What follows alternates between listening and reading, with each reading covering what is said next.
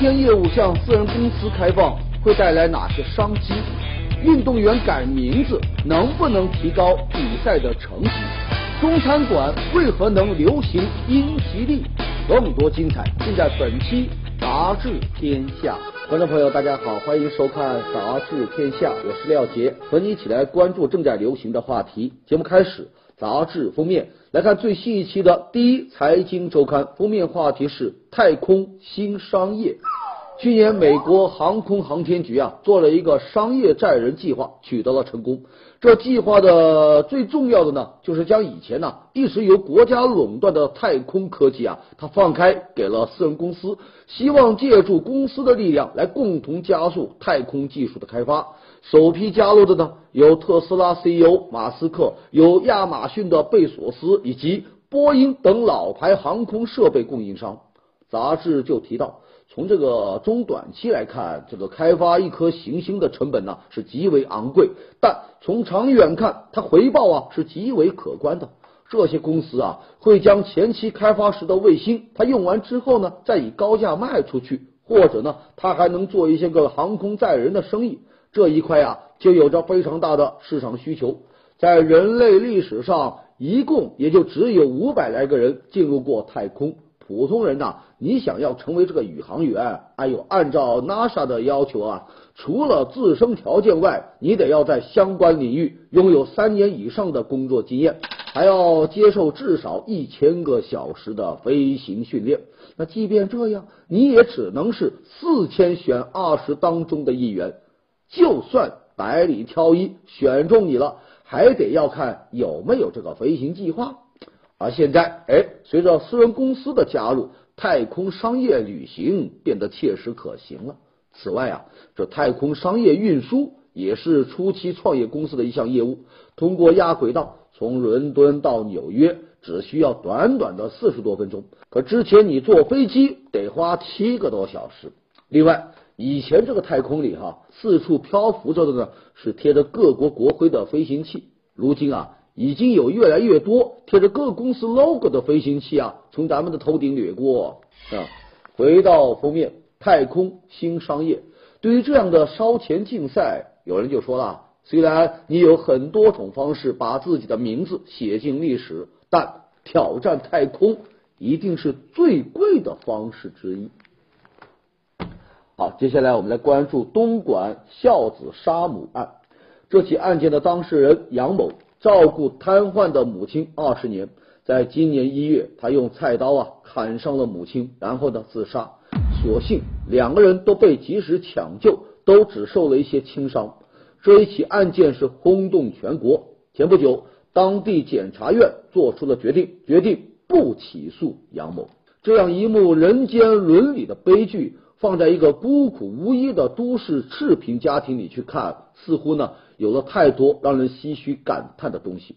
这一出悲剧里的两个人，一老一少，都是没有什么技能和文化的弱势群体。他们为了生存，在陌生的都市里是苦苦煎熬。但最后呢，儿子在生活重压和母亲病患的考验下，失去了耐心，失去了理智，以死来求解脱，就酿成了悲剧。这样的犯罪让人心酸。在悲泣的故事中，我们又看到了司法判决的亮色。检察院就此案呢，是召开了公诉案件公开审查听证会，邀请到了法学专家、心理咨询师，还有媒体代表、社工代表以及杨某的同事等等，来听取各界的意见。其中啊，有法律专家就表示，心理学方法的引入对拓宽司法公正理论研究有着重要的作用，是创新的做法。因为这个案子的发生，从某种程度上来说呀，他就是犯罪嫌疑人这个杨某啊，因为生活重压所产生的心理问题所致。所以呢，引入心理分析对这个整个案子的判决有着重要的参考作用。杨某最终没有被检方起诉，原因呢，除了对杨某案情情节轻、有长期积累诱因等因素之外，另外呀。还与他是养母唯一赡养人有关系。如果起诉了杨某，那么他母亲在随后的几个月之内可能都没有人来赡养，而且呢，到了法院环节，那最多也是判缓刑出来。这对于像杨某这样的家庭来说，没有多大的意义。所以，此次检方不起诉的决定，很好的体现了法律效果和社会效果的有机统一，也体现了法律规定和人情人性的有机统一，体现了法理情的统一。但值得注意的是，虽然杨某没有被起诉，但他的行为啊，他确属违法行为，而且呢，也确实造成了伤害。虽然他可以恢复自由，但这并不等于说他没有犯罪啊。只是呢，他的犯罪情节比较轻，检方是考虑到他一个人在东莞呢无依无靠，多年独自照顾瘫痪的母亲，发生这样的事算是情有可原。如果要是严格按照法律的尺度，不加考虑其他因素的话，杨某被判刑是确定无疑的。我们从这样一个案子的处理上也能够看出，法律啊。正在越来越有温度和越来越有人情味。当然了，有温度并不代表没有尺度，只是在严格把握法律尺度的前提下，最大程度让人们感受到无情法律的友情。这或许就是法的真正内涵之一。好，接下来我们来关注这个运动员改名啊，姚金楠。曾经是中国女子体操的希望之星，但他却总是在世界大赛当中啊和冠军是擦肩而过。对此呢，有人就开玩笑说：“姚金楠大赛成绩不佳，那是因为他名字啊没有取好。”您听听啊，姚金楠，姚金楠，怎么听都有点像是要金牌很难，你怎么要得到金牌呢？哎，那怎么办呢？这教练一拍脑门，灵感就来了。哎呦，改名呢？于是这教练和这个姚金南的父母啊一商量，决定哎给他改个名字来转转运啊，改叫什么呢？改叫姚子怡啊，因为这个算命先生说了，姚金南呐命中缺木缺金，所以呢缺啥就补啥。对此有人就说了，果然是进步啊。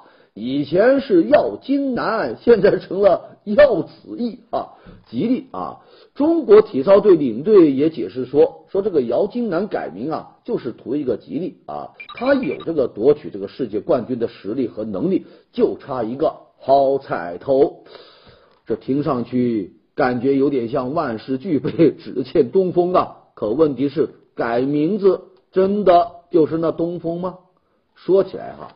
这运动员改名的还真不少。世界冠军李宗伟，他原名叫什么呢？叫李从伟。有人就对他说呀：“这个你的名字上啊压着一座大山，那怎么行的？”于是呢，这李从伟啊就甩掉了大山，改名叫李宗伟。可是呢，你甩掉了大山，甩不掉林丹。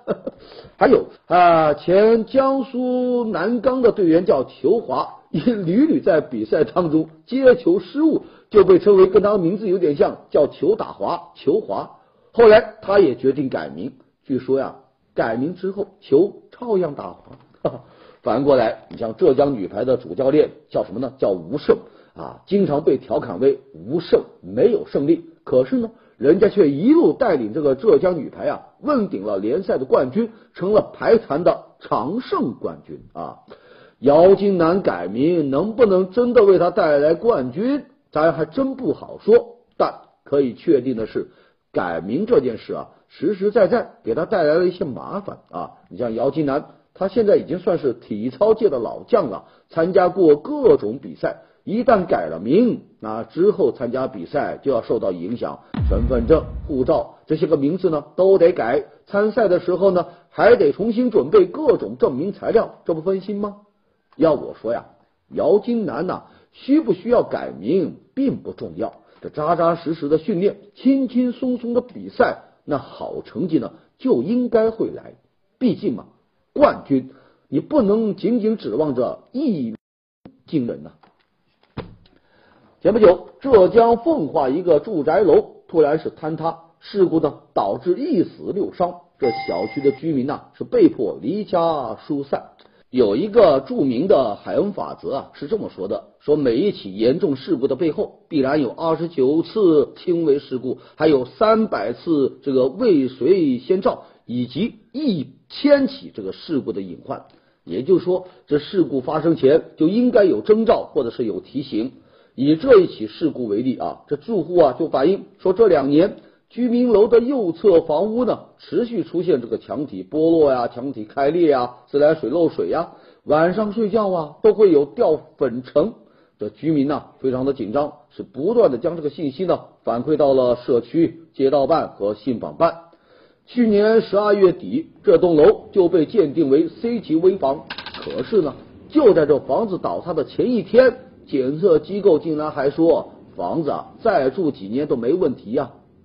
更令人纳闷的是，这里啊是一九九四年竣工的，当时呢被评为样板工程，说什么开发商严格按规范要求进行小区规划建设，如今还不到二十年，竟然就粉碎性坍塌，实在是不可思议。说起来，这已经不是第一起楼房突然倒塌的事故啊！你像之前的楼歪歪、楼脆脆、楼倒倒、楼塌塌，楼氏家族啊，那是新丁不断，一再冲击人们的心理承受底线。咱都说群众利益无小事，那么群众的生命安全那更是天大的事。然而，就在关乎生命安全的问题上，竟然出现了如此之多的疏漏，最终导致悲剧的发生。任何一个环节如果把关严一点，那类似的事故就不会突如其来的发生。可以说呀，奉化塌楼事件，它不仅仅暴露了施工质量的问题，也暴露出了监管、检测、危房修缮等诸多环节的问题。有人就说呀，现在呀，恐怕都已经进入到了建筑质量报复周期了。这个说法呢，或许啊有一些个夸张。但不可否认的是，在工程质量良莠不齐的背景下，一些城市的楼房，尤其是老旧楼房的安全是令人担忧。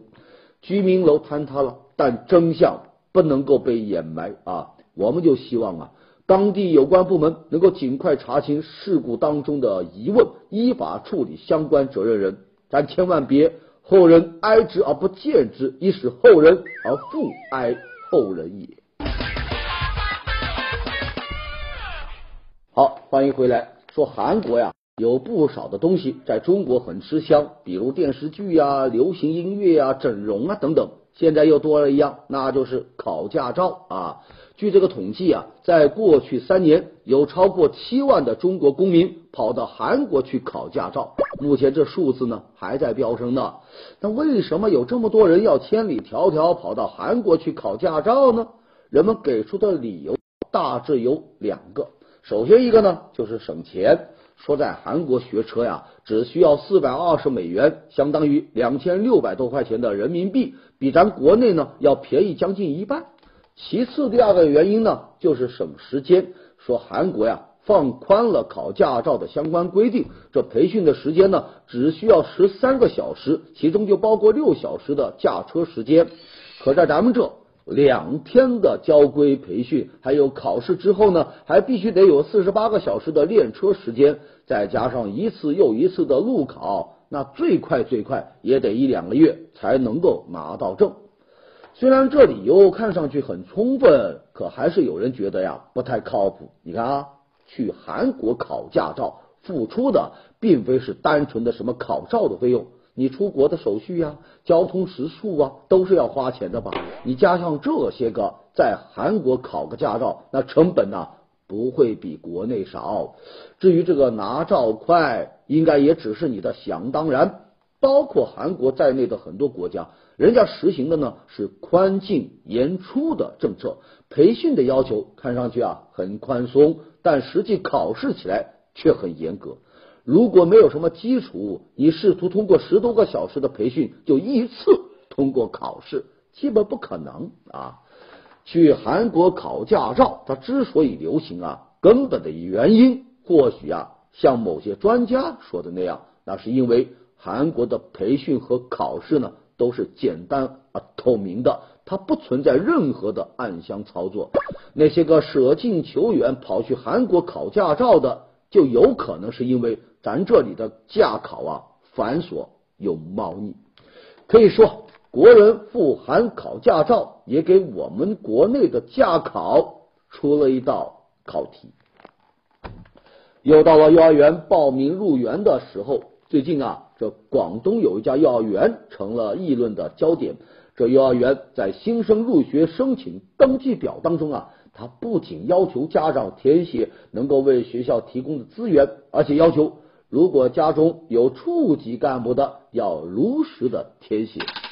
这就引起了人们的这个质疑啊啊！对此呢，元方很快做出了回应啊，说这个报名表啊。并非第一年使用，你们家长啊误解了我们元方的本意。目前呢，已经对这个报名表进行了这个修改。这件事，他到底是误解了元方的本意呢，还是如同人们说的那样，幼儿园太过于功利呢？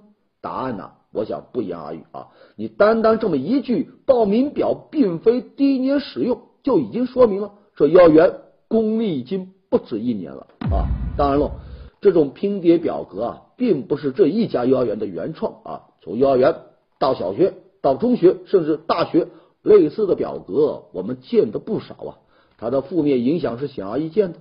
孩子刚刚步入校园，就遭遇到不公啊，被丢进一种不平等的氛围内，他们的心灵怎么会不受到影响呢？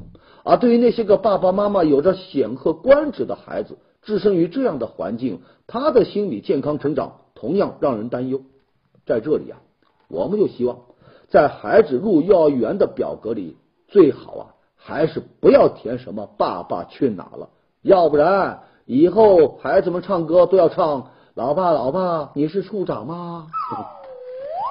接下来还是和这个表格有关啊。话说广东某央企一位副处级干部在填房产申报表的时候啊，他。尴尬的发现，这表格只设了三到四行可供填写的位置。他为什么会尴尬呢？不够填呐！更搞笑的还在后面啊！这位干部就说了，他和几位同事的住房都不止三四套，他们不知道该怎么填，于是呢就去求助这个领导。谁想啊，这领导做出了重要的指示，说不知道怎么填，干脆就填一处房产。于是乎，大家纷纷效仿，好嘛！一群诚实的官员就因为表格的设计先天不足，愣是被逼着要作假呀。虽然是简简单单的小事，可里面的信息量够大的呀。既然如此，申报房产的意义又何在呢？之前人们还在热议啊，说这个不动产登记啊，什么个人住房信息联网啊，认为只要连了网。那就能够起到反腐的作用，还顺便把这房价给降下来。现在看到这么一个表格不够填，呆萌事儿，您还陪着天真吗？好，接下来进入板块杂志标题，最新一期的《第一财经周刊》文章标题：用重力发电，让苹果砸在牛顿头上的重力，居然呢能够用来发电。这听起来不可思议，可就是这么不可思议的事儿，哎，英国的一家设计机构啊，就给实现了。他们呢，用了四年的时间，发明了这么一款重力环保灯。这个灯呢，是由一个灯具、一个沙袋和一个滑轮组成的。使用者只需要花三秒的时间，把悬挂在绳子末端的这个重物啊提到它的顶端，这灯它就能够把重物下滑的重力转化为电能。持续能照明到三十分钟，这个灯造价不贵呀，十美元啊，人民币六十来块钱啊。虽然简单又便宜，但重力灯的环保意义却很重大。世界银行估计啊，这个灯不仅可以帮助贫困地区消除使用这个煤油灯和蜡烛的危险，保护人们的健康，还能够为每一个贫困家庭节省百分之十到百分之二十的开支。此外啊，人家还具有这个环保的意义。也正因为如此啊，《时代》杂志呢，甚至把它列入到了二零一三年最佳发明之一。什么叫用更少实现更多呀？这个环保灯就是最好的解释了。来，最新一期的《易读》杂志文章标题：好莱坞的编剧也不好过啊。说演员宋丹丹和编剧宋方金的掐架呀，是近期影视圈的围观重点。随着事态的发展，现在呢，大家把重心啊转移了，转移到了国内编剧现状之不合理、不规范、不安全、不先进上。而按照惯例，这个时候恐怕就该拿好莱坞来进行对比了。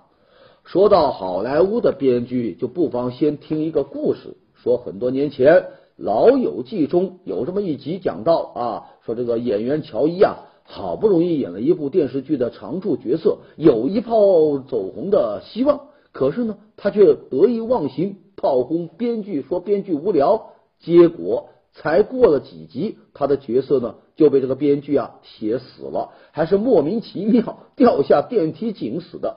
这是要有多成型就有多成型啊！当然，这个段子是为了搞笑，有点夸张啊，但也可见编剧在好莱坞的地位。比如《老友记》《迷失》《生活大爆炸》这些热门剧里，他的编剧啊，他就是制作人，从创意到编故事，再到挑主要演员。都是由这么几位主要编剧来把控，但并不是所有的美国编剧都能混得风生水起。好莱坞的产业链，它虽然成熟，但并不代表编剧就生活在一个公平公正的世界里。你像什么拖欠工资啊，什么不受尊重啊，也是他的行业潜规则啊。你像二零零七年的美国编剧大罢工，就是他们忍无可忍的一个后果啊。好莱坞啊，它实行的是制片中心制啊，大制片时期的电影啊，很少出自一个人之手啊。从强盗片到悲情片，这个剧本呢都是几经修改，数人署名。当年在大制片厂的时代啊，这个电影编剧的署名问题啊，就不算是一件大事。因此呢，好莱坞的编剧们也是早已习以为常，知道自己啊就是梦工厂齿轮上的一个小钉子，所以呢，从来。也不会把那里当做他的理想国。我们回到标题，好莱坞的编剧也不好过，哈。因此啊，咱们这个影视圈的各位朋友也不妨互相体谅体谅，和气生财嘛。最新一期世界博览文章标题：办公室的搅屎棍也有价值。随着美剧《办公室》的热播，这办公室的人际关系成了人们讨论的焦点。人们就归纳得出啊，说办公室的三种搅屎棍是令人讨厌的，他们分别是爱传八卦的、特别自恋的人以及斤斤计较的人。不过呢，专家就指出，讨厌归讨厌，但这些个人呢，在人际关系中的作用是不能够忽视的。咱先说这个爱传八卦的啊，荷兰的专家呀，就组织了两百多个人来实验这个八卦的作用，结果就显示啊。传八卦呀，它会增强团队合作，增进这个人们之间的友情。所以啊，专家就建议你完全置身于办公室的八卦之外啊，是不明智的。应该适当的参与讨论。当然了，面对诽谤、重伤之类的造谣，还是离他远一点。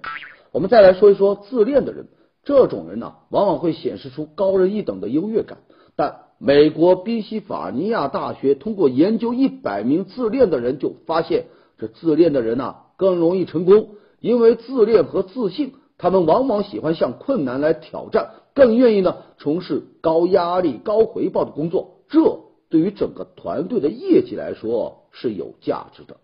我们回到标题，办公室的搅屎棍也有价值。我看呢，话说到这份上，其实就是说。办公室的每一个人，他都是有价值。好，接下来说一说超生费的话题。所谓超生费啊，就是因为超生所产生的社会抚养费。最近，河北某村的村干部爆料，从二零一二年开始，当地呢竟然不按实情，按人头向各村来摊派超生费的任务，而且呢。为了完成任务，他所使用的这个手段呢，让人是眼花缭乱。你比如啊，胡萝卜加大棒似的，你完成任务了就返给你百分之一十五，你完不成就扣下来做党建经费。再比如杀鸡儆猴，如果你完不成任务，就免去村干部的职务等等。国家呀，早已这个明文规定，不得向乡镇村或者是个人下达社会抚养费的征收指标。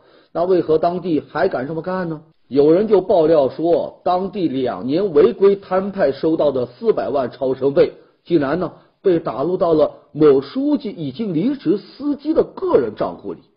超生费从强制摊派到玩花样征收，再到进入到某个人的账户，显然呢，有些人已经玩玩到了玩火的级别。嗯，接下来看最新一期的世界博览文章标题。英国流行中餐客啊，说在英国呀，中餐呢已成为最受欢迎的菜系之一啊。英国大大小小的这个中餐馆呢，这个包括外卖店呢，都已经超过了上万家。